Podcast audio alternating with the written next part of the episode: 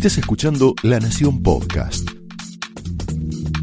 A continuación, Laura Di Marco explora amores y odios de los protagonistas y armadores de la política argentina en La Trama del Poder.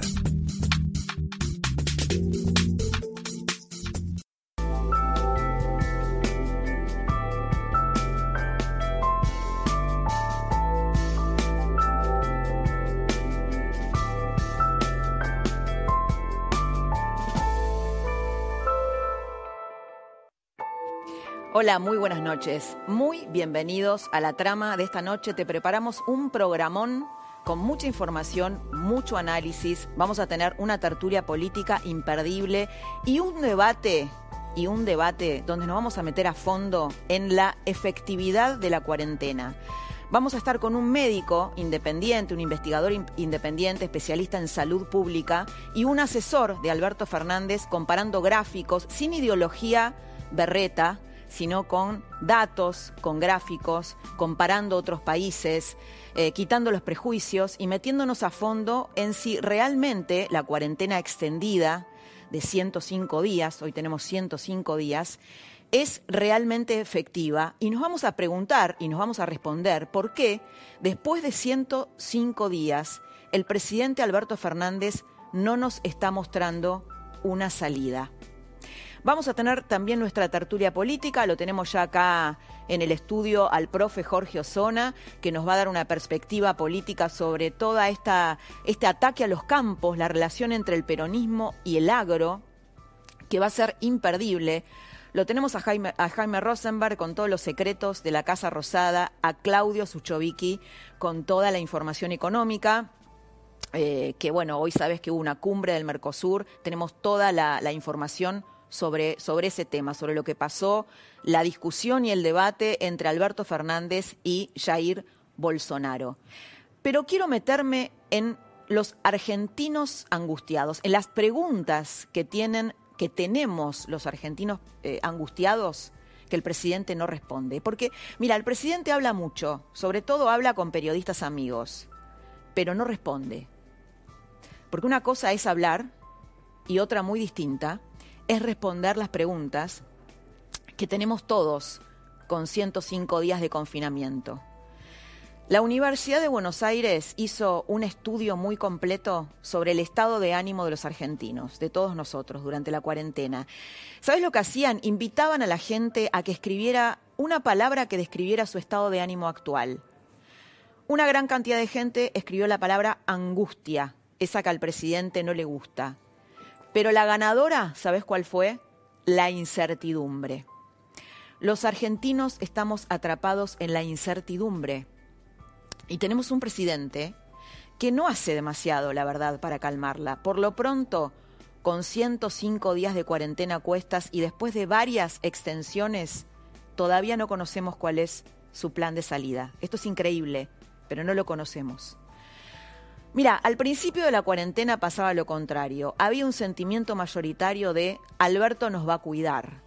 Ahora la pregunta, ¿sabes cuál es? ¿Sabrá para dónde va? ¿Me contagiaré? ¿Hasta cuándo estaré sin trabajar? ¿Dónde fueron mis proyectos de vida? Estas son las preguntas que vos te haces del otro lado. ¿Podré recuperarme de esta crisis?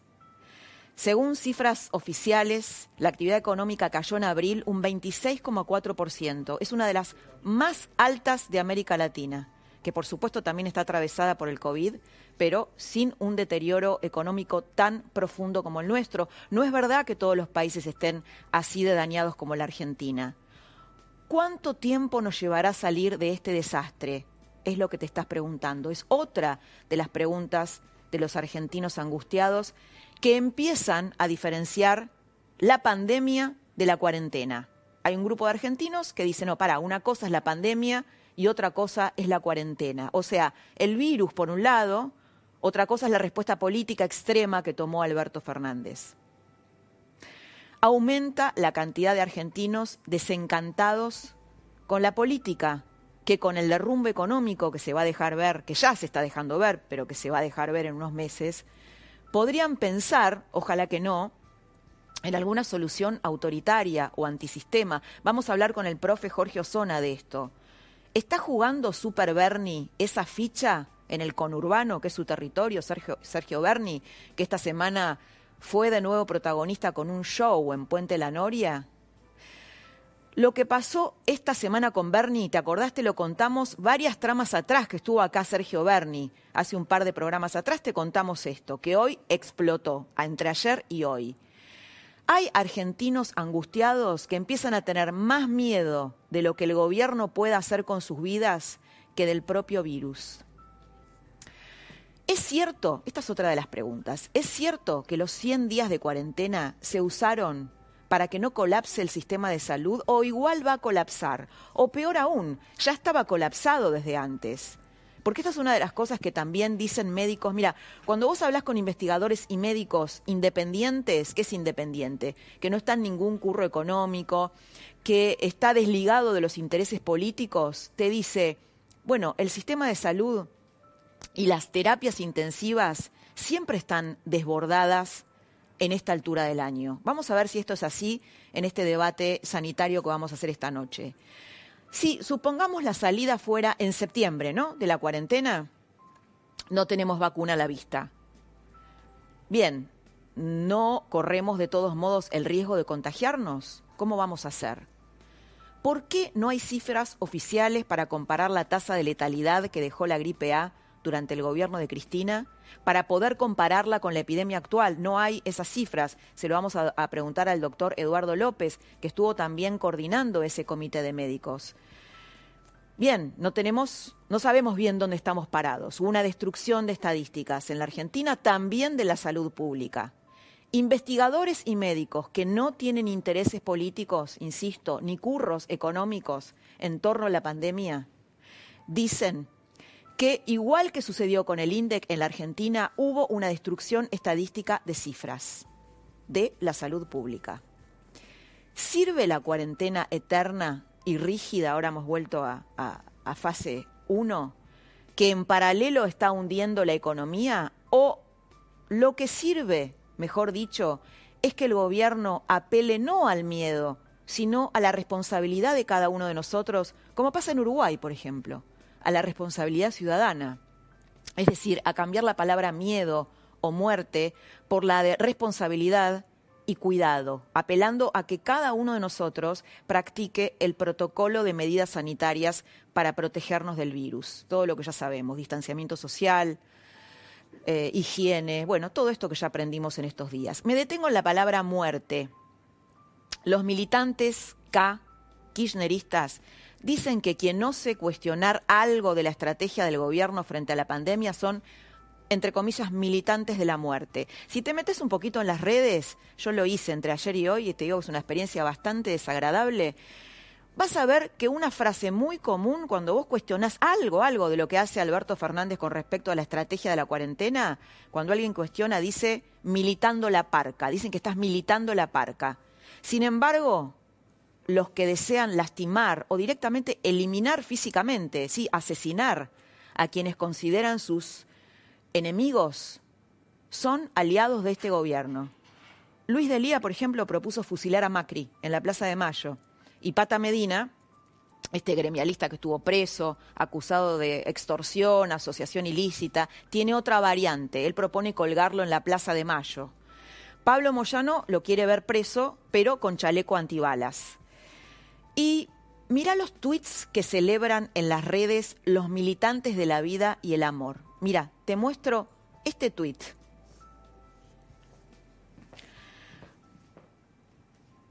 La única muerte justificada es la de un periodista. Las otras se pueden evitar. Esto es, bueno, de un anónimo, no sé, tiene un seudónimo, Patetus Wermus. Después cuando entras eh, ahí a, su, a su Twitter dice que milita en el gobierno, que es partidario de este gobierno. Bueno, está lleno, las redes está lleno de este tipo de tweets.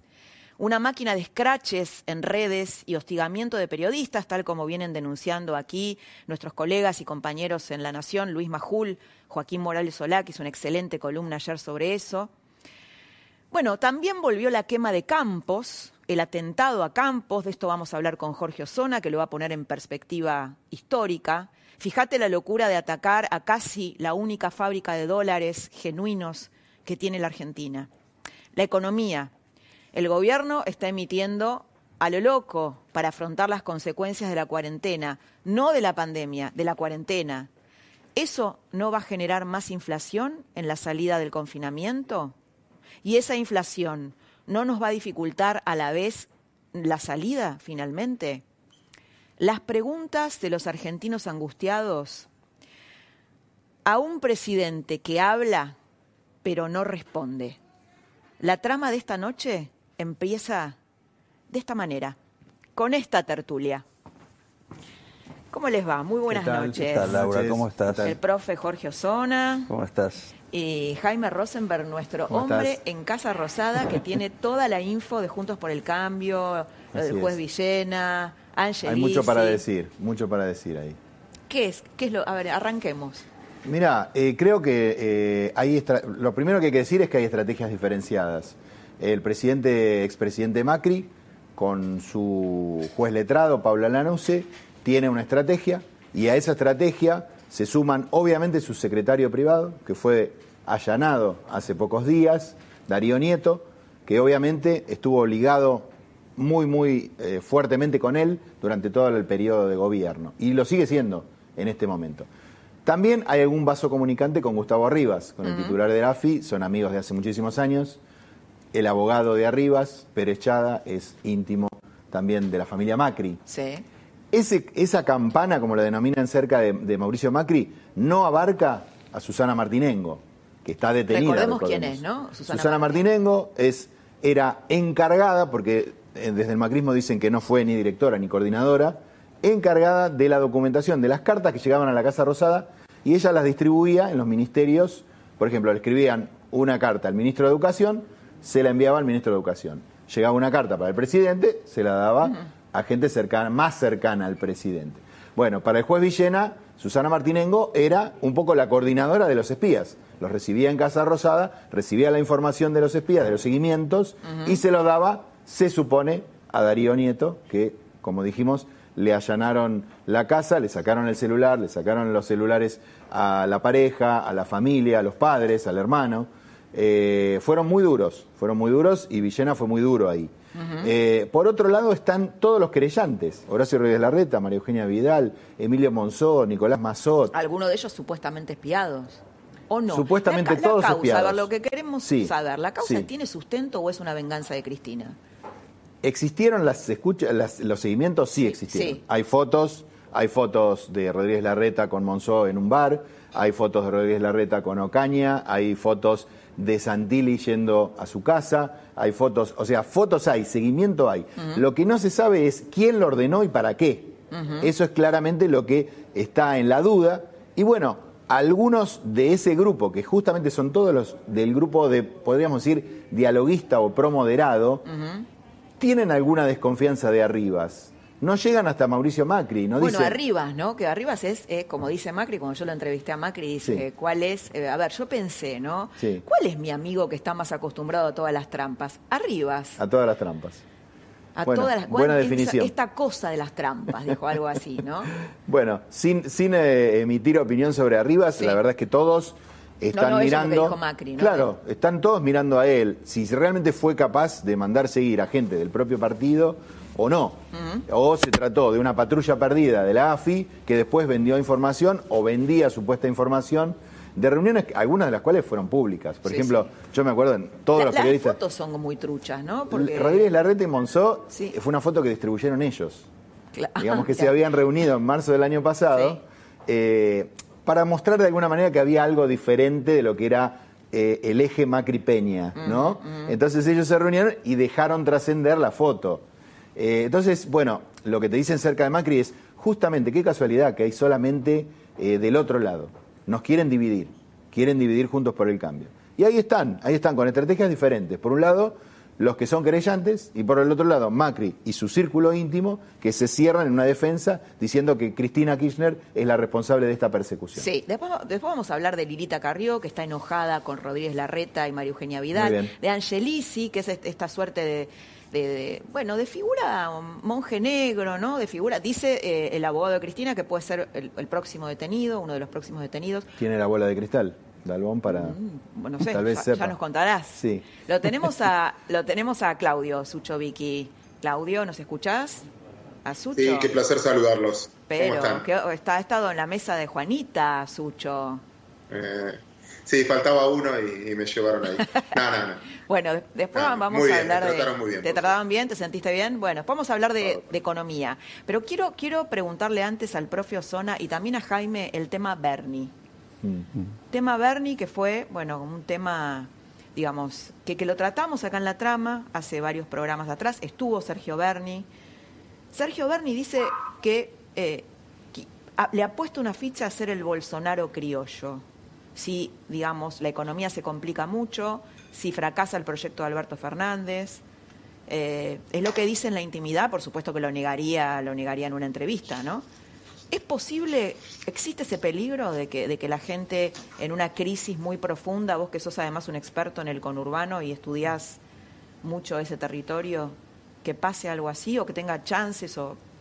¿Cómo es la figura Mira, de te, Bernie? te- te respondo como historiador. Es raro que un dirigente se proponga algo y le salga, mucho menos en la Argentina.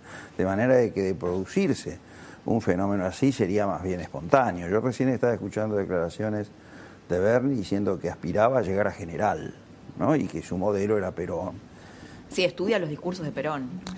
Los Mira, en la. Argentina, de- después de la muerte de Perón y antes incluso, hubo tantos aspirantes a relevarlos y todos fracasaron, porque Perón hubo una- uno solo, fue una figura emblemática de un momento bastante crucial, eh, tal vez de la última etapa de la forja de la nacionalidad argentina. Bueno, de eso no se vuelve, ¿no? Después hubo líderes importantes de masas como el propio Raúl Alfonsín, eh, Carlos Menem, pero eh, volver a... Ahora, yo creo que de todos modos lo que, lo que está Hay como una obsesión con el pasado, ¿no? Sí, esa es, es- es- es- es la, la patología que tenemos con la historia, ¿no? Ahora, eh, Bernie, eh, yo creo que toda esta gente, ¿no? Me remitiría a un sociólogo clásico, Michels, ¿no? Que dice, la ley de hierro de las oligarquías. Esta clase política se ha convertido en una suerte de corporación, de origen citadino, capitalino. Hablas, cuando hablas de esta clase política, involucras a oposición y a Sí, sí, en general. No conocen la sociedad, no conocen la propia sociedad que, que ellos contribuyeron a forjar, no conocen la pobreza, por ejemplo. Quedaron perplejos en el 2008 cuando se produjo la rebelión del campo e interpretaron que se trataba una expresión de la vieja oligarquía que sustituía los tanques por maquinaria agrícola. Te quiero hacer un paréntesis con esto, Campo, para que nos des una perspectiva histórica sobre la relación histórica. Bueno, ahora tenemos ahora nuevamente incendios en campos, ataques a los campos y una relación muy conflictiva siempre entre el peronismo y el agro. Quiero que eh, invitarlos a ver juntos un, un tape que es una entrevista que le hacen en 1973, Sí, ¿no? sí, sí. A Perón, un grupo de periodistas, y él habla de esta manera. Yo he sido en este país industrialista. Fui el que puso en marcha la industrialización. La industria mediana, mediana y la tentativa de llegar a la industria pesada a través de la, de la materia prima. Puse en marcha eso. Para eso sofrené un poco la agricultura y la ganadería. Era otro mundo distinto al que ahora tengo. Ahora creo que hay que producir 200 millones de toneladas de trigo al año y tenemos posibilidades y que tenemos que llegar a planteles de 150 millones de vacas. Sí, Y tenemos terreno para hacerlo. Usted corre peligro, coloque en su gusto en la sociedad rural general. No, no, no, porque no será negocio para la sociedad rural, ese será negocio para la República Argentina. Genial, che. qué No será negocio para la sociedad rural, será negocio para la República Argentina. Sí, pero ese, ese no es un Perón anti-sociedad rural, al contrario, es un Perón que integra a la sociedad rural a un contexto más vasto. ¿no? Un Perón que llega a la conclusión de que finalmente todo el mundo se dio cuenta que él era el único que podía este, gobernar este país y, sobre todo, administrar la crisis. No, no, no, no es un Perón anti-sociedad rural. ¿Es distinto al primer Perón? Porque este es este Perón del, Eh, del que el 73. primer hubo- Porque, digamos, en el primer Perón sí hubo un un- una confrontación. Lo que pasa es que en el año 1945, ya antes de, de su llegada al gobierno, y en 1946, se dio una coyuntura muy particular y, y- y poco repetible. En todo caso, se volvió a repetir durante los años de Kirchner, ¿no? Los precios internacionales de las materias primas, de nuestras materias primas que venían deprimidas desde hacía 15 años, experimentaron un alza del 200%. Y eso eh, motivó ¿no? un ensayo de transferencia de ingresos desde el campo, de este campo bendecido por estos, por estos precios, por estos términos de intercambio procedentes de una Europa destruida, eh, hacia el bloque urbano, por así decir, la sociedad urbana, eh, que en torno de las industrias livianas se fue generando desde la Gran Depresión en adelante. Eh, eh, Perón, poco antes de asumir, le, pide al presidente Farrell que estatice el Banco Central, que había sido creado durante el gobierno de Justo, ¿verdad?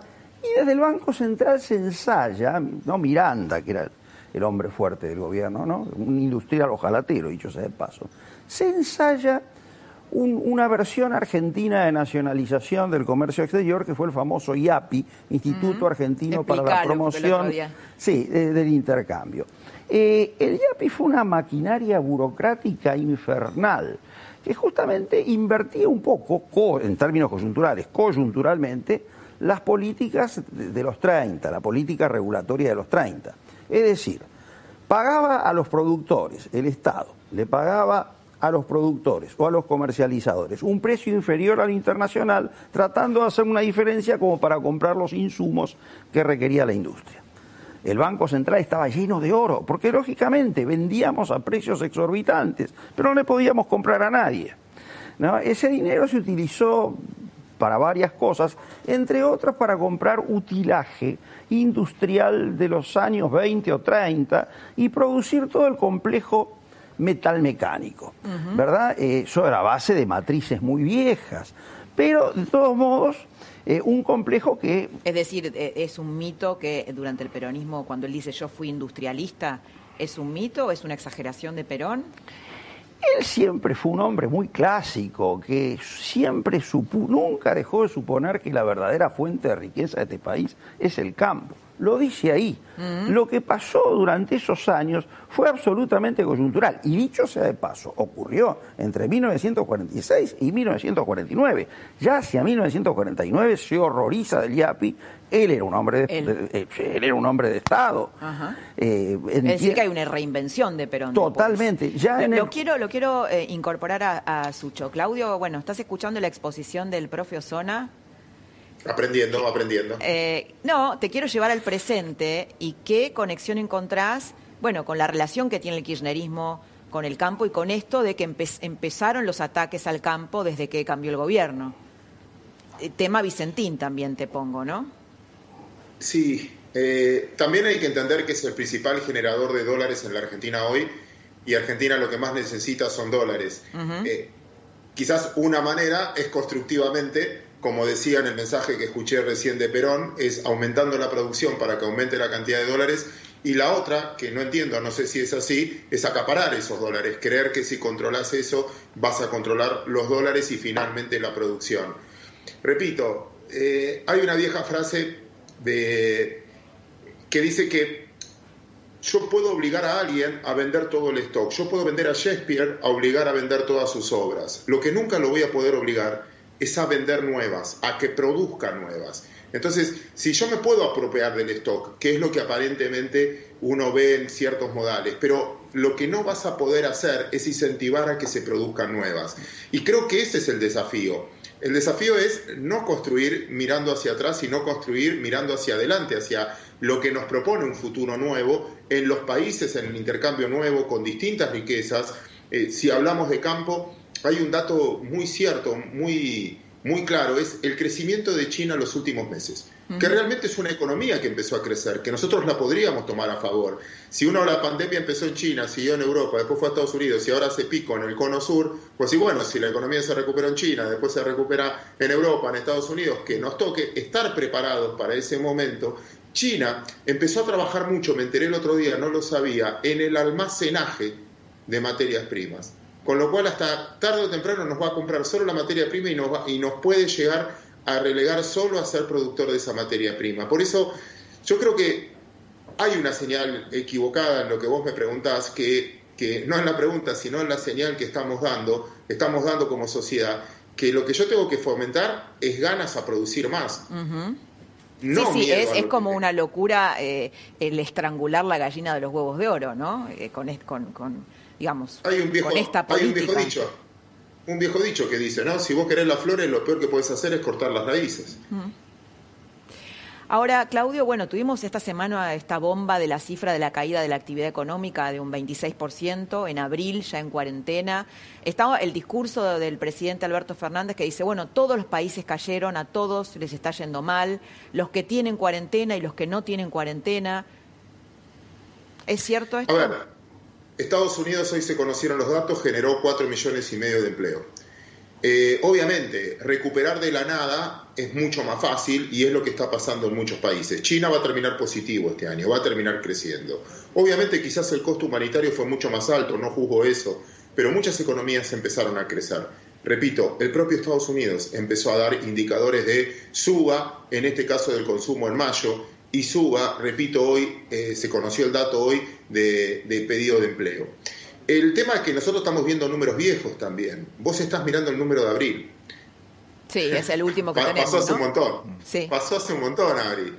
Después vas a tener mayo, que algunos días se trabajó y ese número va a recuperar un poquito con respecto. Lo podés ver en la recaudación, por ejemplo, que la recaudación es un dato más nuevo, que algo va a recuperar en eh, junio también algo va a recuperar porque si yo tenía el negocio cerrado vendía cero. Abrí, aunque vendo poquito, por lo menos vendo uno.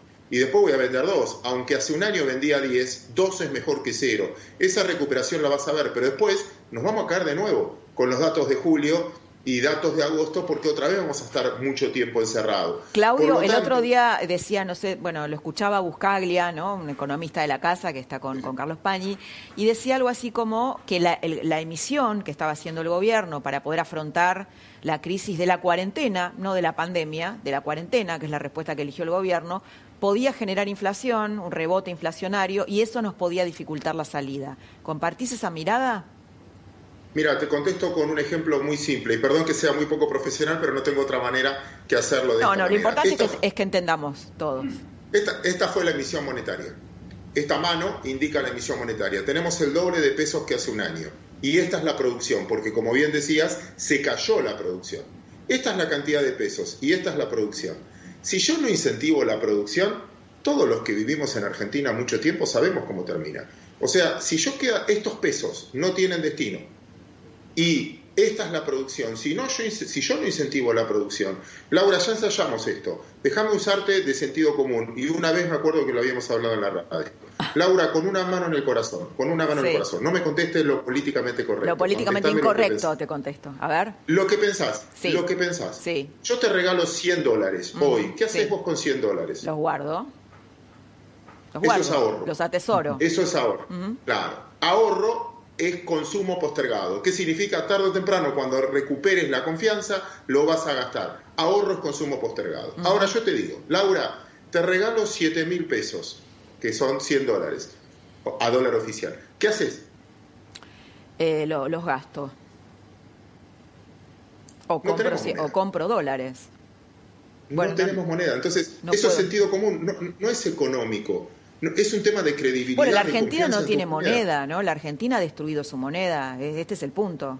No tenemos moneda. Claro. Entonces, muchos creen que me vas a hacer amar la moneda restringiendo otra. Y cuanto más me cortas la restricción, más me va a ganar ganas de tenerlo. Entonces, repito otra vez con mi ejemplo poco profesional. Emisión monetaria, sin ganas de tener pesos. Producción. Lo que hay que hacer es un mensaje de decir, yo tengo que incentivar a que esos pesos, vos me digas, ¿sabes qué? Voy a producir pelotitas de tenis porque no va a haber importación. ¿Sabes qué? Voy a producir ropa porque la gente no va a ir a comprar afuera. Ganas de invertir. Ahora. a crear riqueza genuina, ¿no? crear riqueza genuina en la Argentina. A, generar trabajo, no a decir, no, me van a venir por la empresa, me van a, me van a poner más impuestos, eh, vos quedate en tu casa, yo me encargo del resto todos esos mensajes que dice, y la verdad que si no apuestan a la producción, yo no lo sé, no, no, no sé si, lo, si es lo que van a hacer o no.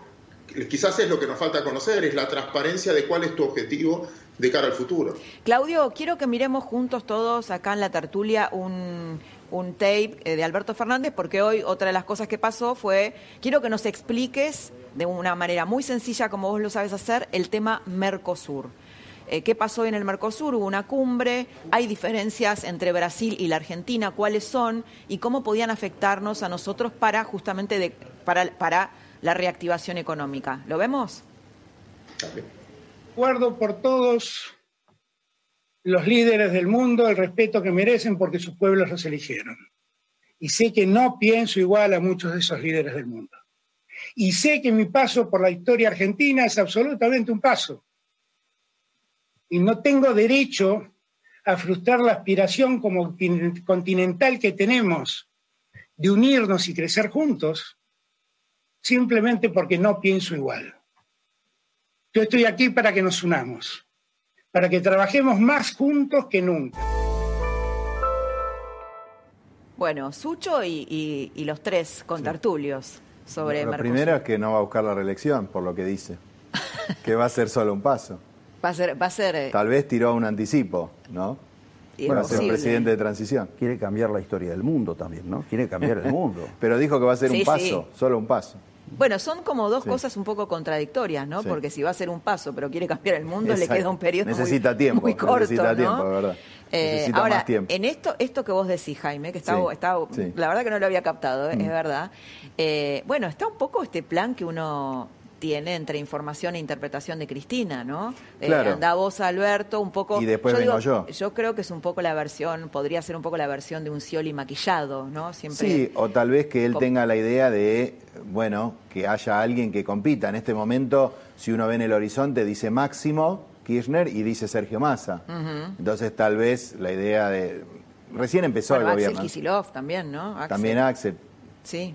Va, va a ser difícil, ¿no? Viste que los gobernadores tiene la, la maldición. de dar Se les complica un poco. Massa, ¿vos, vos pensás que más Massa no creo que... ¿Que tiene ganas? No, bueno, que tiene ganas, obvio. No hay ninguna duda, conociendo a Sergio Massa, como vos lo conocés, yo lo conozco. Sí, claro, no. No hay ninguna duda. Y en eso te quería decir que eh, lo que decía Sucho, me parece que hay un límite en esta cuestión del tema del campo y de pegarle al campo.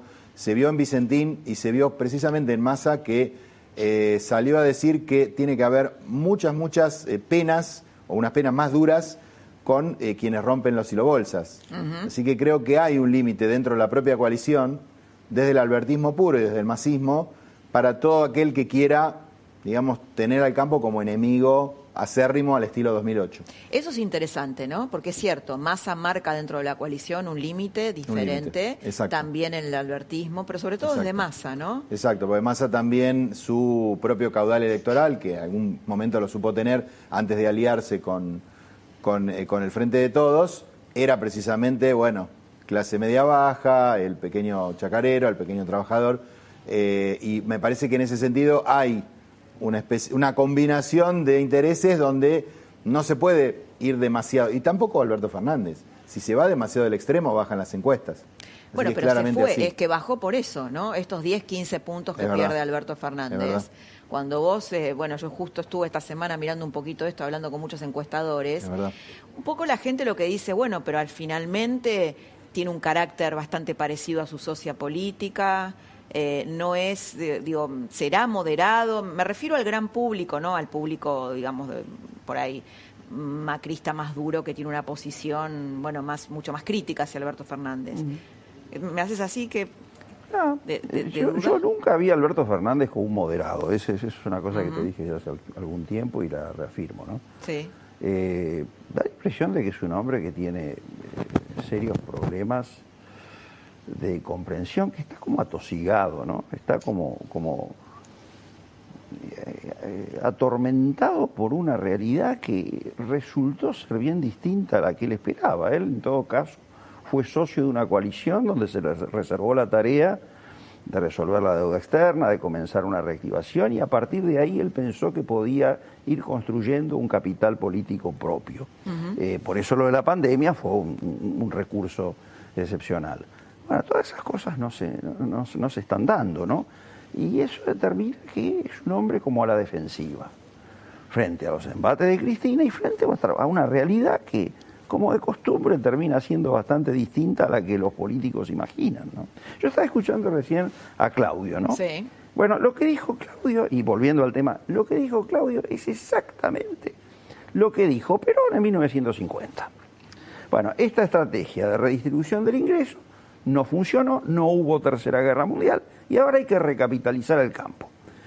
¿no? Hay que resolver la situación de estrangulamiento externo, porque los precios internacionales se normalizaron en los términos de los años 30, demostrando que era un dato estructural y no meramente coyuntural, y ahora hay que apostar a aumentar el, aumentar el stock.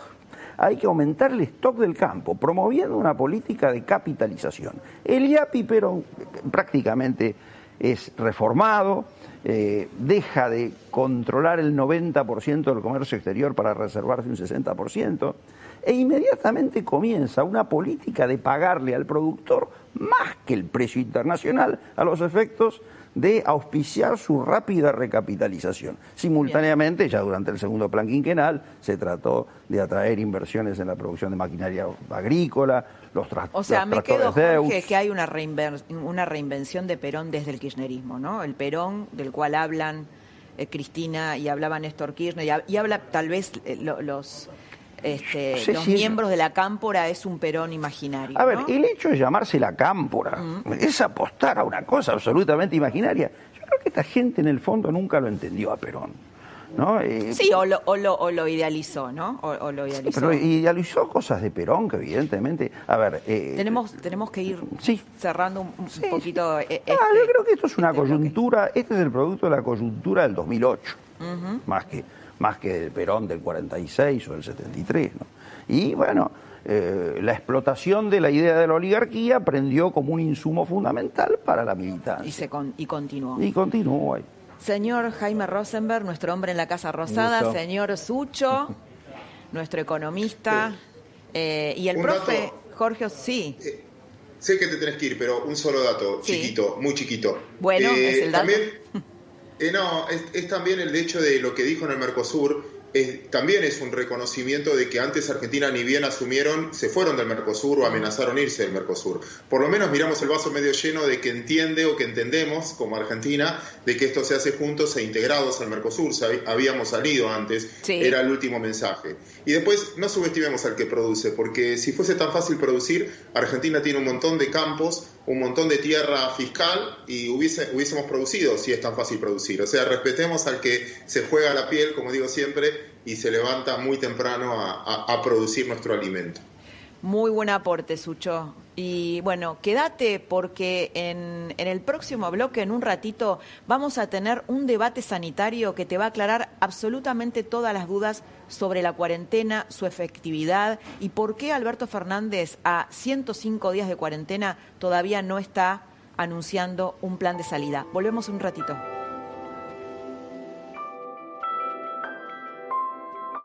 Super fin de semana Coto. Ahora, ofertas todos los días. Hasta el miércoles, 50% de descuento en la segunda unidad y un 30% más exclusivo de nuestra comunidad, llevando dos productos iguales en Nescafé, Pantene y Ariel. 40% de descuento en cápsulas Dolce Gusto. 2 por 1 en Levité por 2 litros y un cuarto. Y Glaciar. Y 40% de descuento exclusivo de nuestra comunidad en vinos finos, espumantes y champañas. Coto, yo te conozco.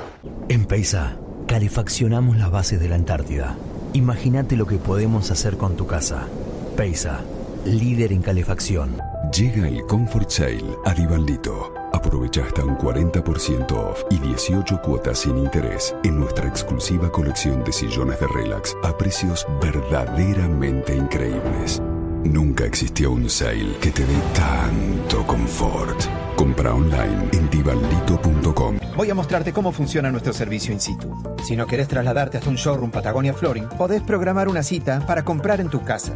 Un profesional experto en pisos irá a tu casa con cientos de muestras y se tomará el tiempo de escuchar, comprender y asesorarte sobre los mejores revestimientos. Y así en tu propio lugar podrás decidir más fácil teniendo a la vista nuestras colecciones de pisos de madera, los nuevos pisos vinilum 100% a prueba de agua, revestimientos para paredes y techos que instalamos en solo 24 horas, al igual que nuestros decks de madera o los nuevos decks Fusion.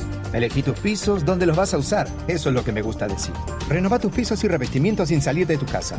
Conveniente y confortable. Hacelo in situ, con Patagonia Flooring. Preservamos la salud con las medidas de prevención. Este viernes, Fabiana Cantilo recibe a Hablemos de otra cosa. La música está para curar.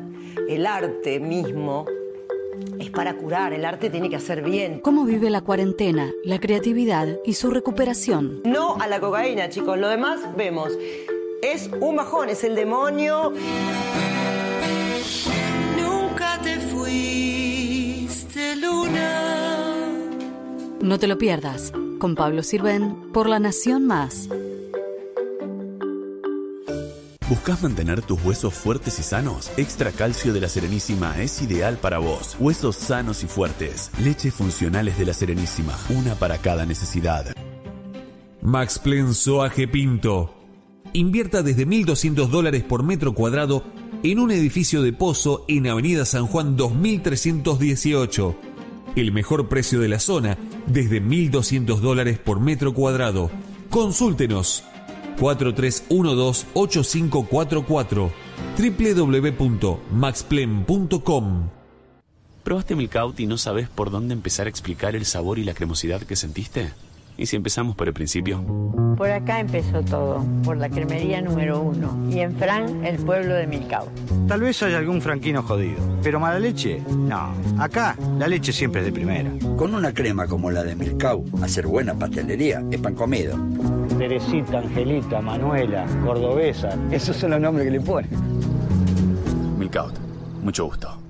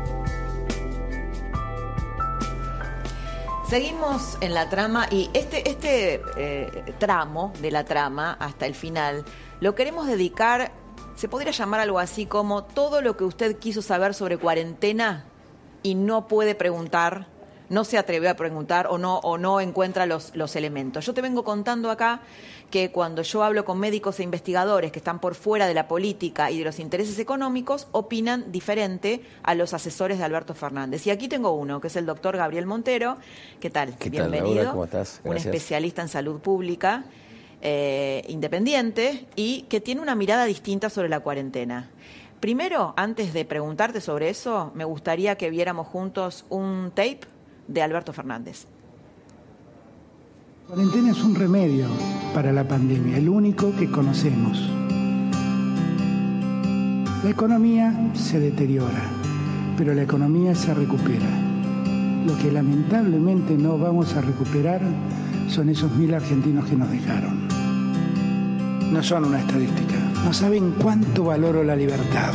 La libertad se pierde siempre cuando uno muere. Bueno, esto tuiteó el presidente esta semana, lo compartió en las redes. ¿Qué Mm. pensás? Pienso que el presidente está preocupado por ejercer el poder de una manera responsable con la única alternativa que, que considera él y un grupo de expertos muy desinteresados también seguramente que es la posible.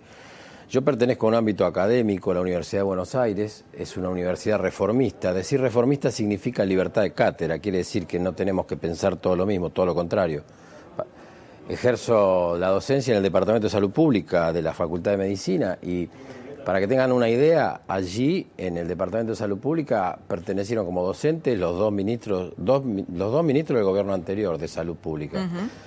El gobernador de Tucumán dio su maestría en salud pública allí, tenemos un montón de secretarios. Ahora, de- Gabriel, municipio. un poco para optimizar el tiempo. Sí. Cuarentena. La cuarentena extendida Bueno, ahí y rígida. a esto voy yo. Es la un- lo que, digamos, el discurso o la estrategia del gobierno. No, es lo único, lo único de que puede ninguna contener manera. el? Nosotros no, nosotros tenemos un, un rico debate, por supuesto. Por eso me, me presentaba este contexto solamente por eso, porque no todos tienen por qué pensar lo que yo pienso. Lo que yo vengo analizando, y como vos decías, de un modo independiente, eh, interesado en, las medidas sanitarias de salud pública, es que los países del... En, salud pública no se puede hacer pruebas doble ciego, eso está claro, pero sí se puede medir si una medida sanitaria tiene un efecto en un, en un país y un efecto diferente en otro, y a su vez el no, el no ejercer esa medida sanitaria tiene un efecto en un país y otro efecto diferente en otro, no parece ser la medida sanitaria en sí mismo, definida como cuarentena, la que está logrando el éxito. O sea, vos lo que decís es, hay países con cuarentenas muy duras que tienen eh, poco, poca tasa de letalidad y otros que tienen mucha, Sí, sí. con la misma medida. Sí, sí, me gusta medir más que la letalidad, la, mor- eh, la mortalidad. Y la diferencia es, la letalidad se refiere a los casos positivos detectados, Ajá. y eso sabemos que los testeos en los países son muy diferentes. Y la mortalidad sobre un porcentaje o sobre una, digamos, un denominador poblacional, que es, por ejemplo, un millón de habitantes, esa es más dura, es un indicador más duro.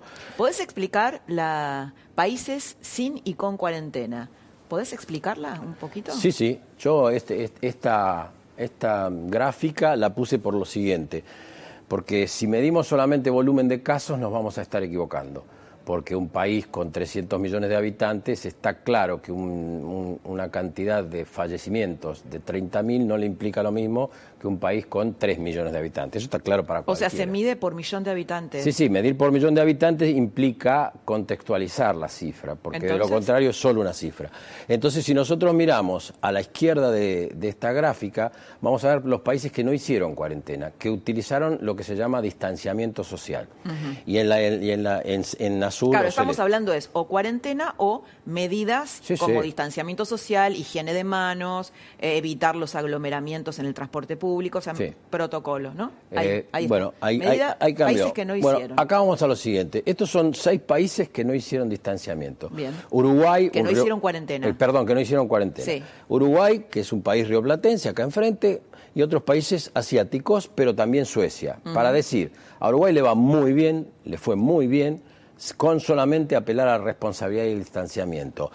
A Japón y a Taiwán ni contarles. Y esto es la movilidad de las personas en- y, de los, y de los nodos de transporte en esos países, medido por la- las aplicaciones que existen actualmente. Si ustedes se fijan, todos tienen un dibujo que, va- que de alguna manera hay una bajada, con excepción de Taiwán, que es al que mejor les va de todos, pero que directamente no hizo prácticamente ninguna bajada. Y Suecia... Bueno, Suecia tuvo muchos muertos, ¿no? Suecia tiene una cantidad de muertos importante por millón de habitantes, no tantos como se piensa, pero es el sexto país en, en la tasa de mortalidad por millón de Gabriel, habitantes. hacemos un, un parate acá. Lo quisiera incorporar a Eduardo López, al doctor Eduardo López, así ve con nosotros esto. Sí, por supuesto. Eh, doctor, eh, el doctor Eduardo López, como, como todos saben, es eh, uno de los asesores del presidente Alberto Fernández y a la vez un dato muy interesante, estuvo en el comité que coordinó eh, lo que fue la gripe A en el 2009-2010 durante el gobierno de Cristina. Doctor, ¿nos escucha? La escucho perfecto. Muy buenas noches a ambos. Bueno. y gracias por, invi- gracias por invitarme. No, no, además. es un gusto que tenerlo esta noche aquí. ¿Qué, qué opina de esta, bueno, un poco esta, esta teoría o esta mirada del doctor Gabriel Montero? Eh, bueno, me gustaría ver la plaquita de vuelta, la placa de los países que no hicieron cuarentena. Está bien. ¿Podemos tener la placa? Ahí está. Bien. Eh, ¿qué, qué, qué opina? ¿Qué piensa de, de esta mirada? En, en realidad, este, hay, un, hay un error en la placa en los que hicieron cuarentena, porque hay, hay cuarentenas tardías y parciales, con lo cual no es homologable a aquellos países que hicieron cuarentenas totales y precoces. Son dos conceptos distintos con todo respeto al doctor Montero. Por ejemplo, España introduce la cuarentena el 15, el 15 de marzo, cuando le salta del día 14 o del día 13 al día 15, le saltó el doble número de casos, por ejemplo. Entonces, si usted analiza, diríamos, que a España, Italia, Francia e Inglaterra, que recordemos que Inglaterra dijo que esto convenía, el Boris Johnson dijo que esto convenía contagiarse porque era una gripe y rápidamente pasaba, y luego tuvo que introducir una cuarentena porque el número de casos y el número de muertes es muy alta. Entonces, hay un concepto estadístico que es fundamental.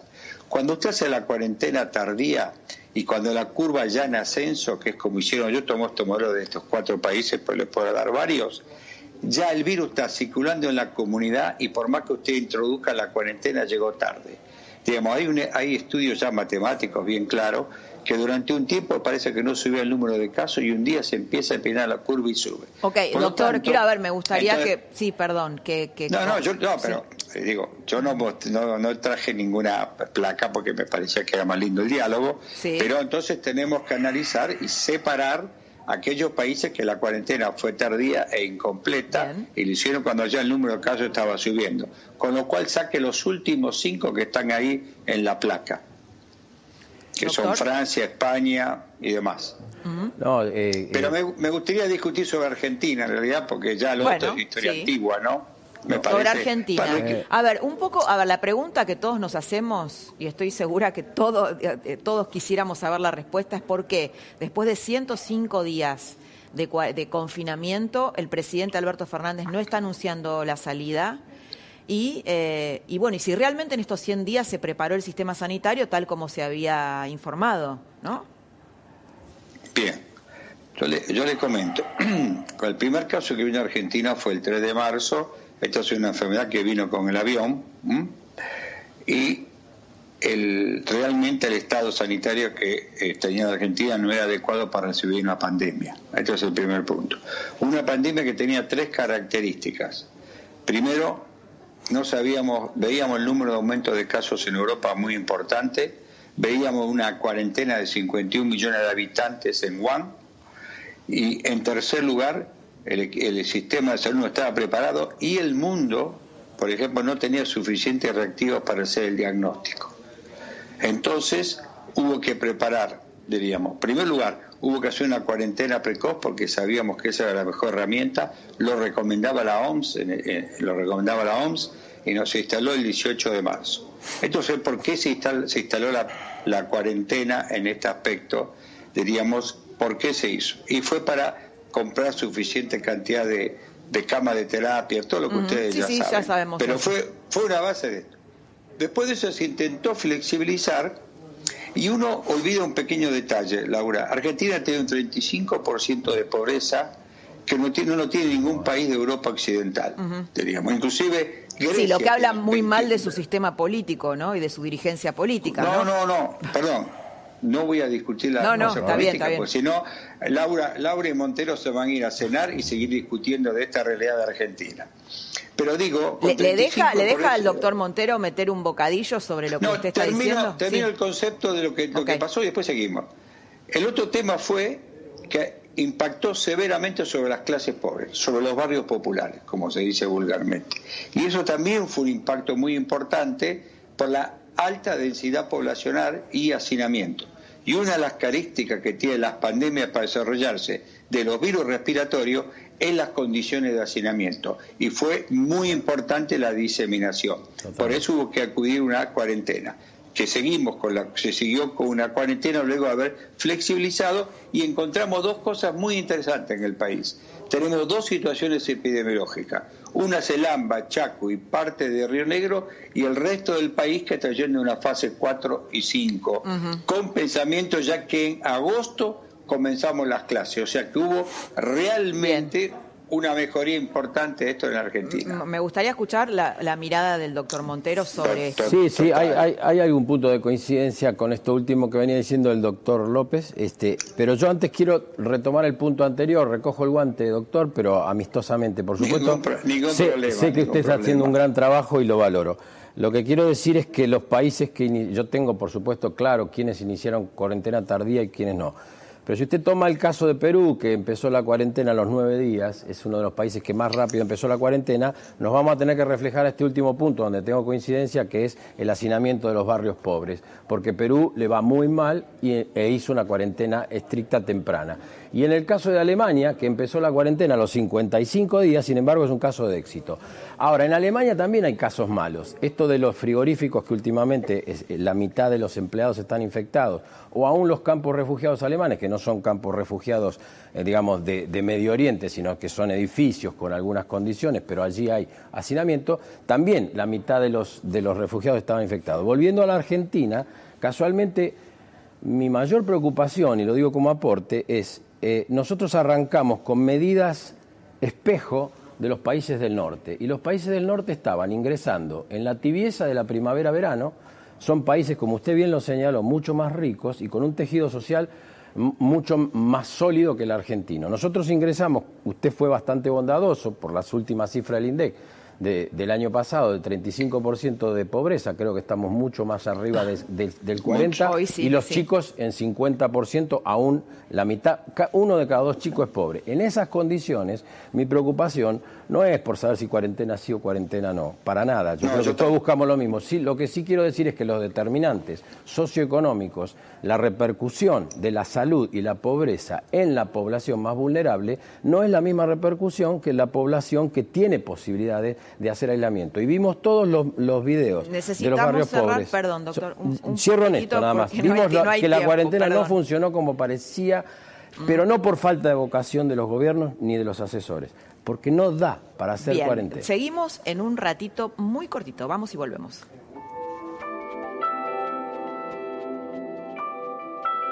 Super fin de semana Coto. Ahora ofertas todos los días. Hasta el miércoles, elegí la promoción que más te guste. Hasta 18 cuotas sin interés o 10% de descuento en un pago exclusivo de nuestra comunidad en productos seleccionados de Electro. Exclusivo para venta online. Envío a domicilio sin cargo hasta el 8 de julio. Coto, yo te conozco.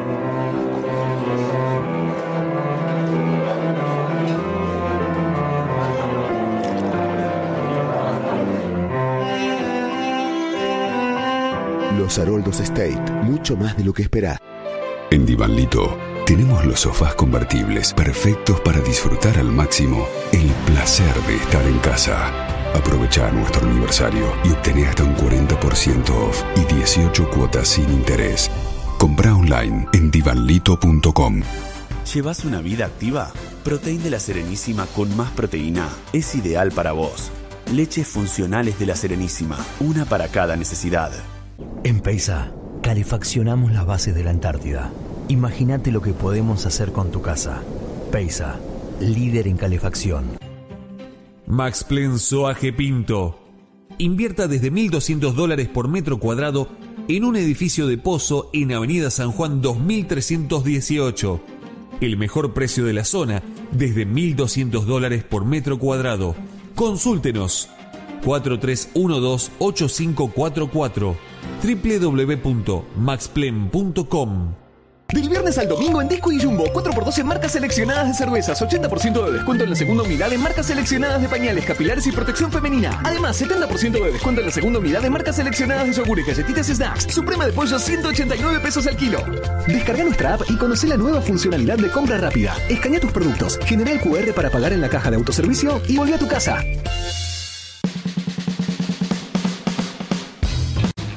Final del día, ellos siempre encuentran algo para sacarte una sonrisa. Lo que el día se llevó, de martes a viernes a las 23. para que te vayas a dormir siempre con una sonrisa. En La Nación Más, periodismo de calidad. ¿Probaste Milkout y no sabes por dónde empezar a explicar el sabor y la cremosidad que sentiste?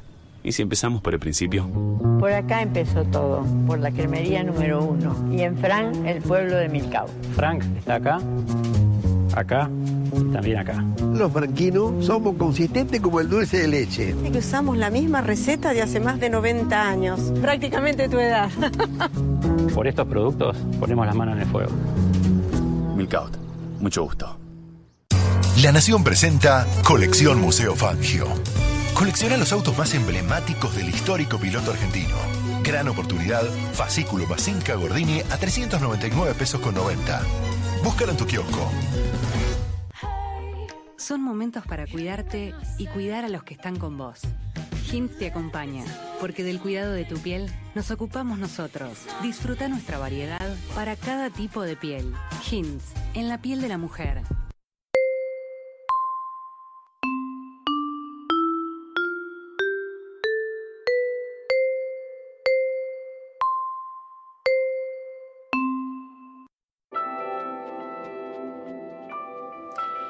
Nos quedaron muchísimas preguntas. Me encantaría volver a tenerlos a los doctores Eduardo López.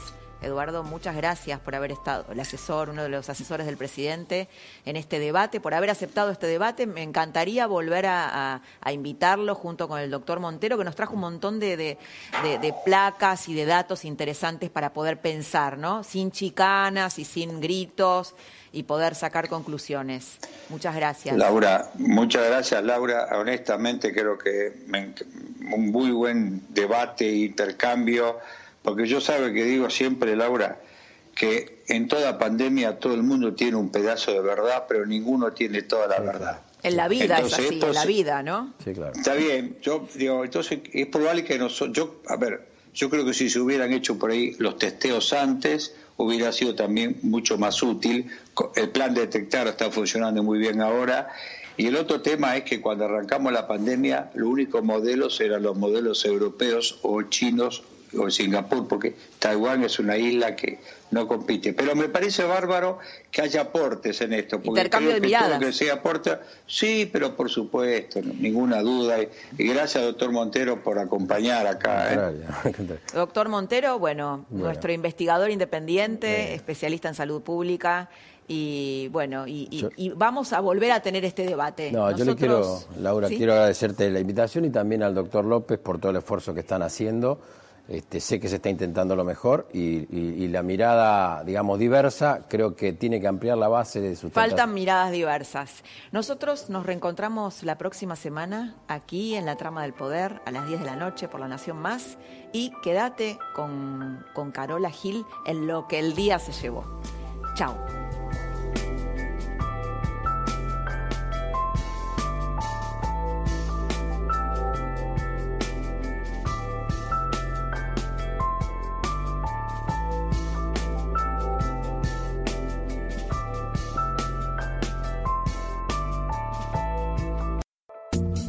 Esto fue La Trama del Poder con Laura Di Marco, un podcast exclusivo de La Nación. Escucha todos los programas de La Nación Podcast en www.lanacion.com.ar. Suscríbete para no perderte ningún episodio. Estamos en Spotify, Apple Podcast, Google Podcast y en tu reproductor de podcast favorito. Seguí escuchando La Nación Podcast.